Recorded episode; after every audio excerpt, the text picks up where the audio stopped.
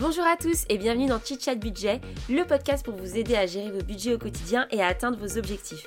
Je suis Sophie, j'ai 28 ans et je suis passionnée de gestion financière depuis des années.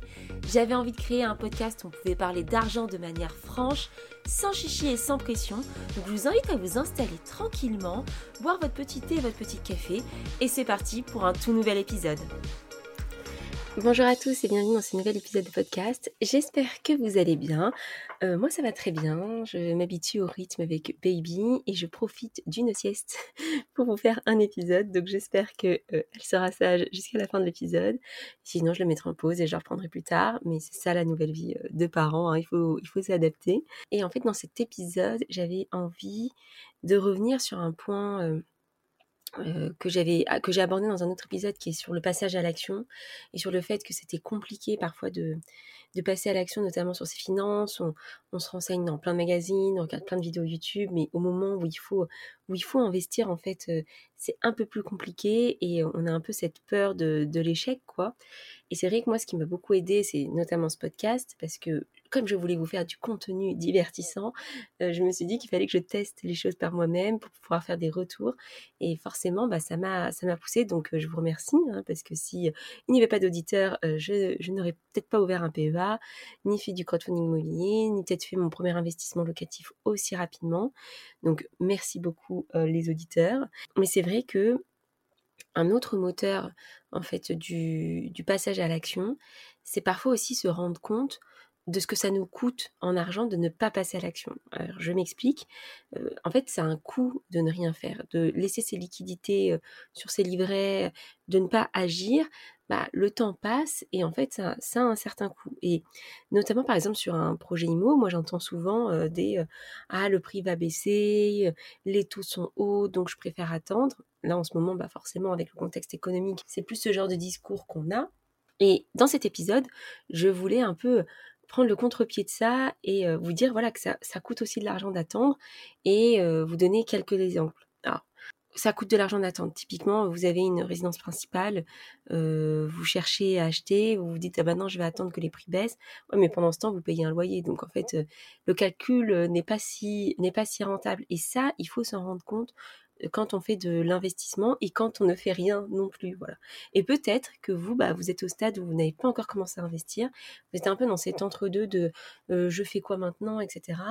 Et, euh, et du coup, bah, j'espère que je vais un peu vous motiver à, à essayer de passer le cap, même si sur des petites sommes. Ça me fait penser à un post Facebook que j'ai vu d'une personne qui voulait acheter comptant une, sa maison.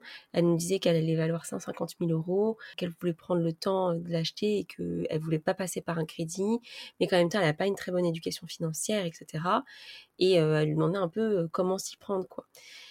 Et donc, je lui ai dit qu'effectivement, elle pouvait acheter comptant si elle le souhaitait, qu'elle pouvait mettre en place des gestions de budget pour mettre de l'argent de côté, mais qu'en fait, les calculs, ils sont pas si simples que ça. C'est-à-dire que le temps qu'elle met en place, enfin qu'elle met cet argent de côté, bah, l'inflation court, donc elle voulait faire construire sa maison, le prix des matériaux va augmenter, donc le temps, en fait, qu'elle arrive à la somme, bah déjà, ce sera plus de 150 000 euros la valeur de ce qu'elle doit acheter, mais peut-être plus, et donc elle mettra encore plus de temps à y arriver. En attendant, elle va payer un loyer. Peut-être qu'elle habite chez ses parents, là, elle ne paye pas le loyer, mais vous voyez ce que je veux dire. Et en fait, euh, s'affranchir des banques ou du crédit, euh, parfois c'est un manque d'éducation financière, mais le crédit immobilier, hein, je parle pas du crédit conso, c'est un vrai moyen d'enrichissement en fait. Vous pouvez investir avec une petite somme pour bénéficier d'un bien qui, en vaut, qui vaut plus cher. Voilà. Et donc que ce soit un investissement locatif ou pour soi-même, c'est quand même un grand levier. Euh, souvent, quand on calcule le rendement immobilier, on, va faire euh, le prix du bien sur le loyer, etc. Mais en vrai, on devrait presque calculer plutôt que le prix du bien, mais le prix de l'apport qu'on a apporté. Voilà. Et, euh, et, on déduit les intérêts, etc. Mais au final, typiquement sur mon investissement locatif, je reviendrai plus tard là-dessus sur l'épisode. Moi, je n'ai mis que 20-30 000 euros au total avec les travaux et je bénéficie d'un bien qui vaut plus de 100 000 euros. Voilà. Et donc, je bénéficie des loyers de ce bien-là. Et avec 20-30 000 euros, le loyer que je perçois, c'est un très bon, rendement. Vous voyez ce que je veux dire? Donc, voilà, ça c'était l'aparté post Facebook, mais ça pour dire que juste se dire je vais économiser, je vais économiser, il y a d'autres facteurs qui, qui, entrent en compte. Et typiquement laisser sa liquidité sur son compte courant, alors là en plus ça vous ça vous rapporte rien, ou sur un livret A, bah par rapport à l'inflation, même si ça vous rapporte un peu d'argent, comme l'inflation est plus élevée, au final vous n'êtes pas si gagnant que ça parce que bah, ce que vous pouviez acheter hier, vous pouvez plus l'acheter aujourd'hui vu que les prix ont augmenté et que votre argent ne vous a pas tant rapporté que ça. Et donc c'est là que on introduit euh, la notion de coût d'opportunité. C'est une notion économique où en fait c'est le coût du renoncement d'un investissement par rapport à un autre. Ça permet en, quelque sorte de comprendre la pertinence de certaines décisions. Vous voyez, euh, c'est-à-dire que en fait, vous avez une possibilité où vous allez pouvoir gagner tant d'argent, moins une possibilité où vous allez gagner tant. Et en fait, l'écart, ce sera votre coût de renonciation. Donc oui, en fait, le coût de ne rien faire, bah ça, a un coût en fait. Et donc, euh, euh, parfois, euh, le coût d'opportunité, on l'utilise aussi en entreprise pour savoir pour investir sur comment investir sur certaines choses, etc. Là, vraiment, quand on l'applique au niveau des finances, je le vois comme un truc pour pouvoir comparer deux investissements ou pour pouvoir comparer le fait de ne rien faire et le fait de faire quelque chose. Évidemment, là-dedans, je ne prends pas en compte tout ce qui est risque parce que forcément, ne rien faire et mettre sur son livret A, bah, c'est moins risqué que d'investir dans un appart. Hein. On est bien d'accord. Hein. Voilà, mais l'investissement comporte des risques. Ça aussi, on est bien d'accord. Donc, soyez à l'aise avec votre investissement. Si vous, ce qui vous convient, c'est mettre de l'épargne de côté et, de ne pas l'investir et de l'avoir à côté, bah, tant mieux, c'est votre moyen d'être serein, etc. Et moi, je suis euh, personne pour juger. Mais bon, vous savez qu'ici, on parle un peu d'investissement. Donc, l'idée, c'est de savoir euh, comment un petit peu optimiser ses finances à partir du moment où on a franchi certaines étapes, on n'est plus endetté avec des crédits conso, on n'est plus sous découvert, on a mis de l'épargne de précaution. Donc voilà, on est là pour ça, vous avez fait ces étapes, vous êtes safe, entre guillemets. Maintenant, comment on fait pour investir et qu'est-ce que ça coûte de ne pas investir? Donc le premier exemple que je voulais vous donner, c'est vous montrer que euh, plus on investit tôt et plus c'est rentable. C'est-à-dire que euh, moins on va attendre et plus on peut avoir un retour sur investissement qui peut être intéressant. Et ça, c'est notamment grâce à la magie des intérêts composés. Euh, pour ceux qui ne savent pas ce que c'est, en gros, imaginons la première année, vous avez mis 1000 euros sur un investissement qui rapporte 10%. À la fin de l'année, bah, vous aurez gagné 100 euros. Ces 100 euros, vous les réinvestissez automatiquement. Donc vous êtes à 1100 euros sur lesquels vous allez, gagner 10%. Donc à la fin, vous aurez 110 euros en plus que vous allez additionner. Donc vous serez à 1200 10 euros qui vont vous rapporter 10% à la fin de l'année, donc 121 euh, euros que vous allez rajouter et ainsi de suite et ainsi de suite. Et en fait, on se rend compte que plus on fait ça sur le long terme, plus la courbe des gains, elle est exponentielle en fait. Et c'est vraiment là où on voit l'intérêt d'investir tôt et du coup, j'ai fait un calcul avec un rendement de 4,5%, ce qui est à peu près le rendement moyen des SCPI. Pour ceux qui ne savent pas ce que c'est une SCPI, vous pouvez aller écouter l'épisode que j'ai fait sur le sujet, mais je vais sûrement en refaire un bientôt.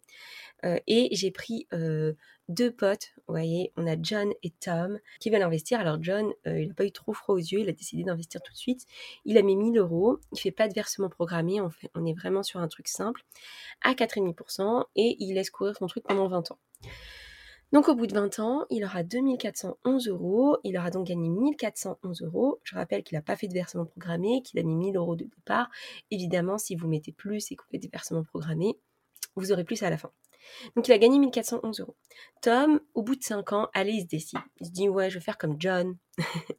je vais investir et ils ont tous les deux besoin de leur cash euh, au même moment. Donc il va pas investir plus longtemps, il va investir sur 15 ans.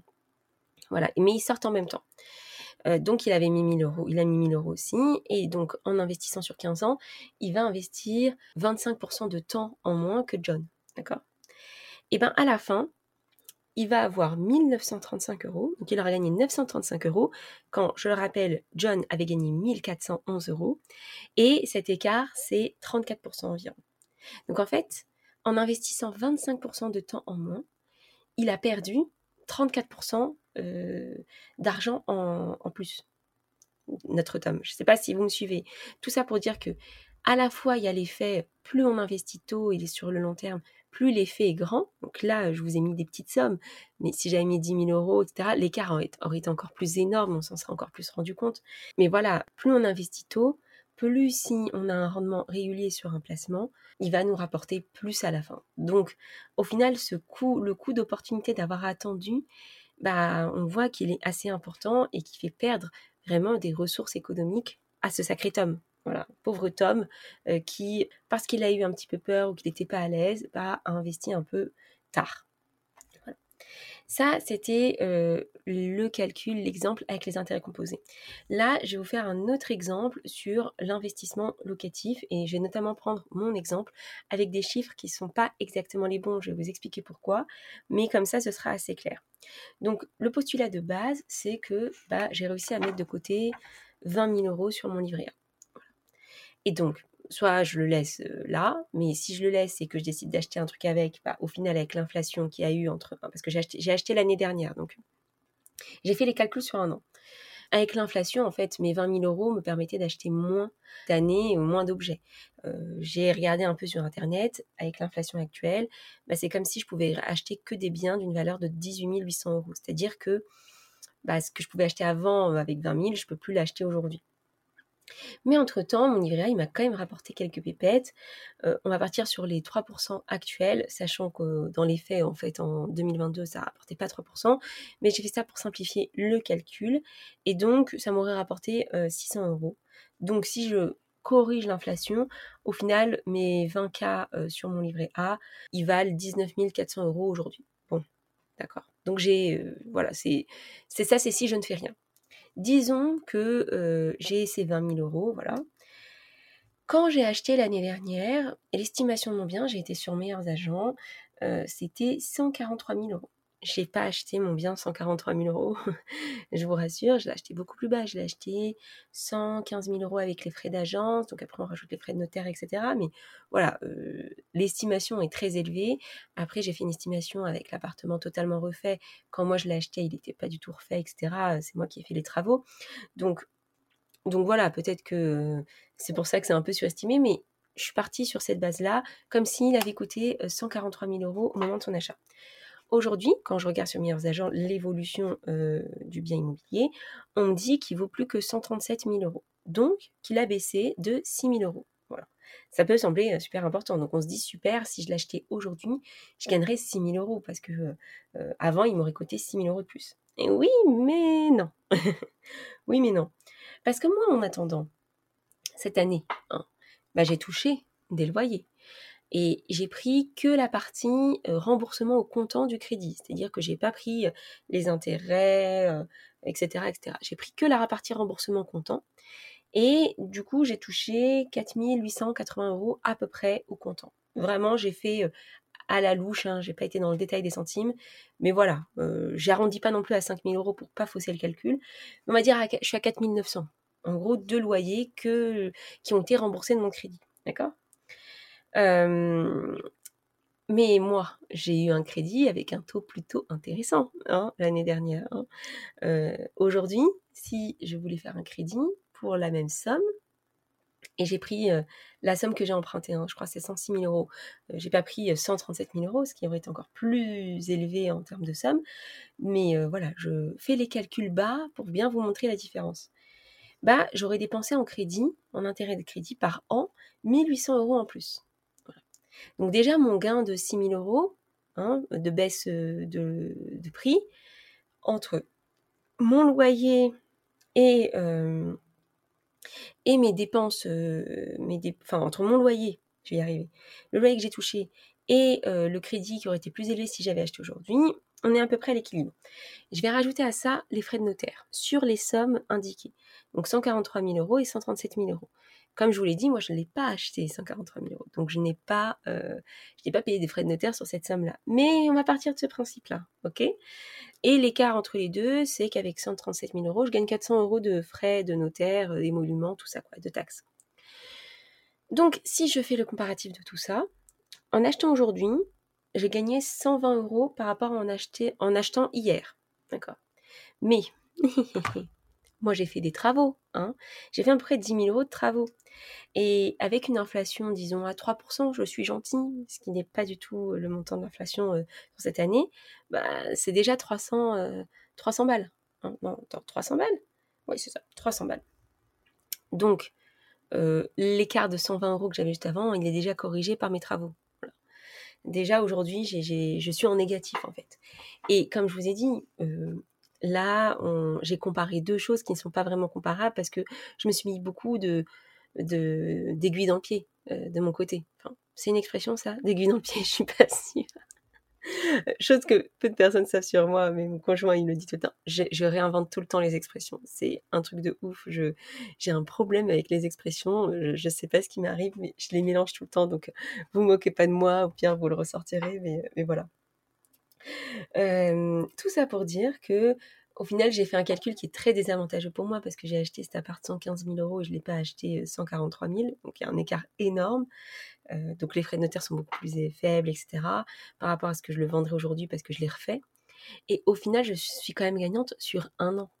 Sur un an. C'est-à-dire que le fait de l'avoir fait il y a un an, c'est déjà plus rentable que de le faire aujourd'hui, malgré une baisse euh, de la valeur de 6 000 euros. Alors oui, les prix baissent, mais les taux augmentent, et si jamais demain les taux diminuent, renégociez votre crédit. Mais en fait, ne vous empêchez pas d'investir en vous disant ah ça va baisser, ça va baisser. Déjà personne n'a de boule de cristal, donc parfois il vaut mieux savoir maintenant ce qu'on gagne et avoir une bonne surprise plus tard parce qu'il y a des taux qui baissent ou je sais pas quoi, que d'attendre. Et j'ai l'exemple de quelqu'un proche de moi, donc désolé si tu te reconnais quand tu m'entends, mais voilà, j'ai une amie qui à la base voulait attendre pour avoir une augmentation de salaire, etc., ce qu'elle a eu. Et du coup, elle gagne très bien sa vie, cette girl boss euh, qu'on adore. Euh, sauf qu'en fait, le fait d'attendre, euh, parce qu'elle disait, bah, je vais pouvoir acheter plus grand, etc., bah, en un an, elle s'est pris l'augmentation des taux de ouf, etc., etc. Alors, pour plein d'autres aspects, elle n'a pas, acheté tout de suite, mais tout ça pour vous dire que parfois attendre en se disant, mais attends, je vais avoir une rentrée d'argent, je vais faire bah, c'est pas forcément le meilleur calcul, surtout si c'est pas des milliers d'euros près. Voilà, si vous attendez parce que vous allez avoir une succession de 100 000 euros pour acheter un appart, ça, je l'entends très bien. Si c'est pour peu d'argent, ça vaut pas forcément le coup parce que la perte, le coût d'opportunité que vous allez perdre, le coût de renonciation, il est énorme, quoi. Et donc, moi, pendant ce temps, j'ai commencé à amortir mon bien depuis un an déjà. Je l'ai bien fait rentrer dans mes finances. Et donc, ça me permet de comprendre la pertinence de mon investissement. Et je me dis, bah oui, oui, j'ai bien fait de le faire. Voilà.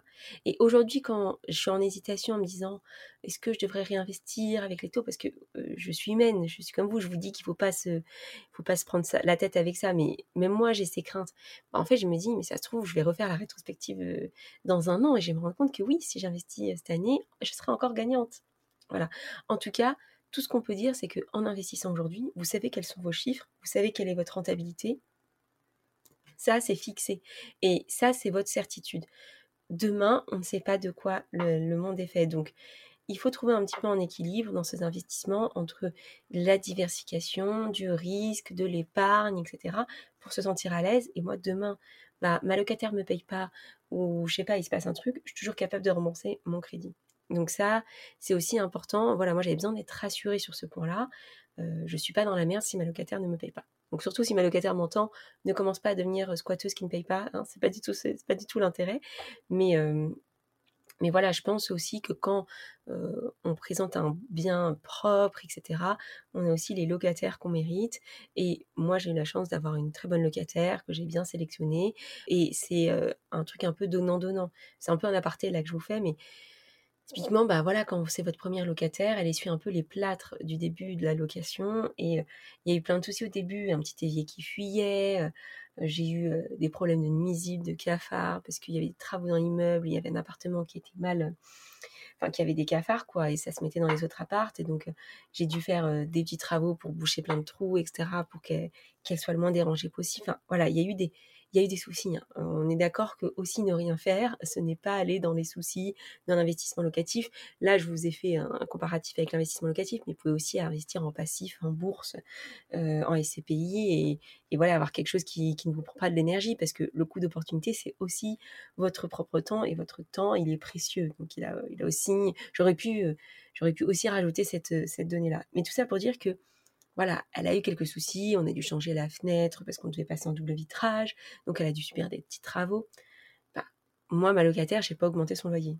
Voilà. Euh, je devrais, hein, euh, en vrai, je peux, je peux augmenter son loyer selon un indice, etc. Bah, au bout d'un an, je me suis dit, je vais pas lui augmenter. Alors, je lui ai pas dit, nanana, je t'augmente pas ton loyer parce que tu as eu des soucis. Non, elle n'a pas reçu de lettre, elle va être contente. Euh, peut-être qu'à l'occasion, je lui dirai, mais mais voilà, dans ma tête, je me suis dit, cette locataire, elle me paye bien, elle me paye en temps, en heure, elle a eu des petits soucis, elle m'a pas fait chier, elle est toujours dans l'appartement au bout d'un an, d'un an et quelques, tant mieux, en fait. Et donc, je ne c'est une étudiante, je vais pas augmenter son loyer, euh, je vais lui faire la régule des charges, elle va être contente parce qu'elle est positive. Et voilà, c'est un, c'est un bon échange. Vous voyez ce que je veux dire? Donc, euh, tout ça, tout ça pour dire que bah, je suis bien contente d'avoir fait cet investissement et je suis bien contente de ne pas avoir attendu. Et déjà, j'avais beaucoup attendu à l'époque. Et peut-être que si j'avais moins attendu, j'aurais pu en faire deux avec des super taux et qu'aujourd'hui, voilà, euh, c'est pas le cas. Mais c'est comme ça, c'est comme ça et il faut juste accepter, ne pas trop regarder le passé mmh, parce que les taux qu'on a eus en investissement immobilier, ils étaient exceptionnels et ça, on le savait, on n'arrêtait pas de nous le dire. Ça a duré euh, trois ans, quatre ans et en fait, stop quoi. Donc, euh, Malheureusement, les nouveaux entrants aujourd'hui vont se dire, mais ouais, mais il y a un an, on payait moins, nanana. Je suis d'accord avec vous, mais peut-être que dans un an, vous paierez plus. Donc, au moins, aujourd'hui, à l'instant présent, on sait ce qu'on paye, on peut calculer la rentabilité euh, de notre bien avec les taux actuels. Et si votre bien est rentable, bah, voilà, go. Le dernier point sur lequel, euh, sur lequel je voulais préciser, c'est un peu pour aller à contre-pied de ce coup d'opportunité, c'est euh, le FOMO. Le FOMO, c'est Fear of Missing Out. C'est un peu genre la peur de, de rater le train, de rater la tendance. Quoi. Le FOMO, on l'a dans plein de trucs. On peut l'avoir dans les relations sociales, etc. Et on peut aussi l'avoir en finance en se disant Ah là là, c'est maintenant euh, la bourse a, craqué, a chuté, il faut que j'investisse, il faut que je suive la tendance, je suis déjà en retard.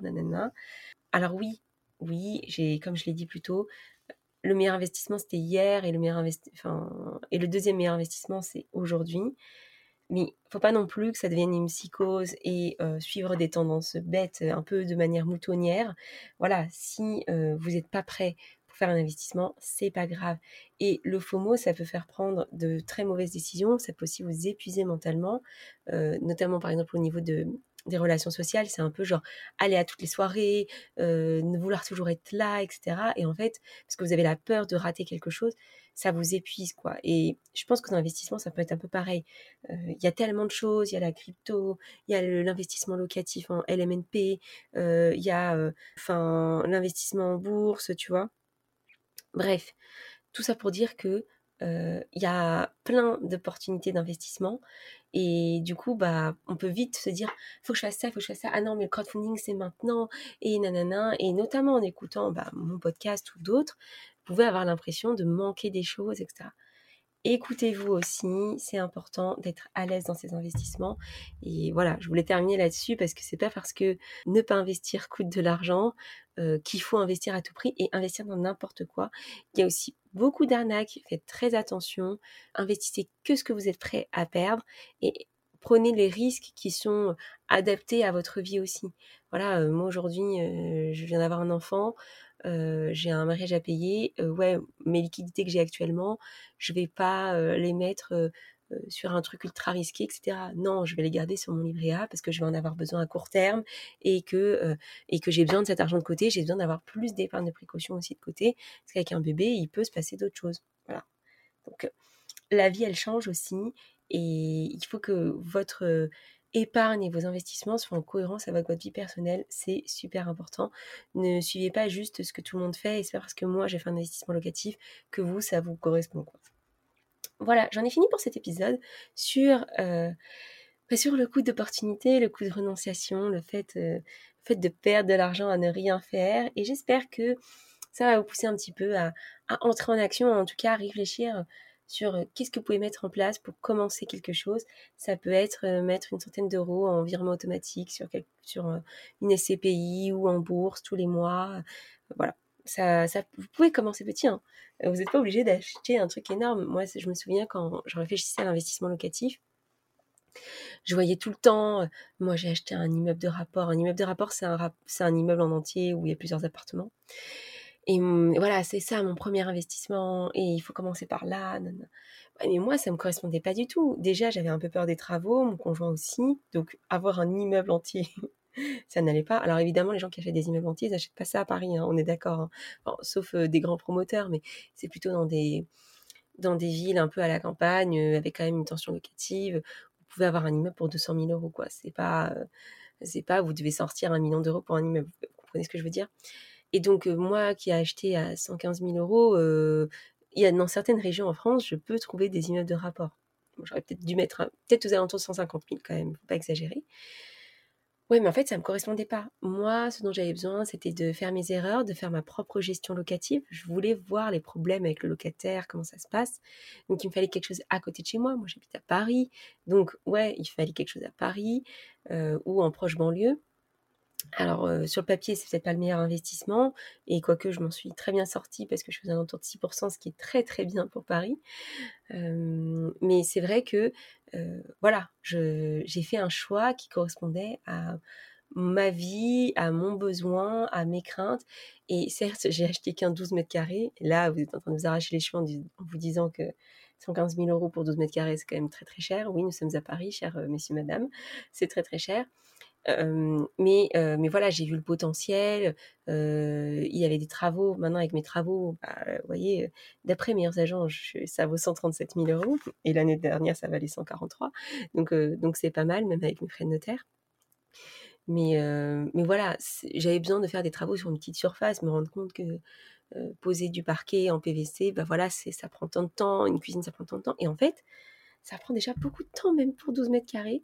Donc, euh, donc voilà, c'était intéressant pour moi de voir ça. Et aussi, avoir une grande surface, bah, c'est multiplier les coûts. Typiquement, la fenêtre que j'ai fait refaire, bah, quand on a un grand appart avec euh, six fenêtres, euh, c'est cette fenêtre x 6. Quoi. Alors que là, j'avais qu'une fenêtre. Donc au moins, j'ai payé que pour une fenêtre. Bref, vous m'avez compris.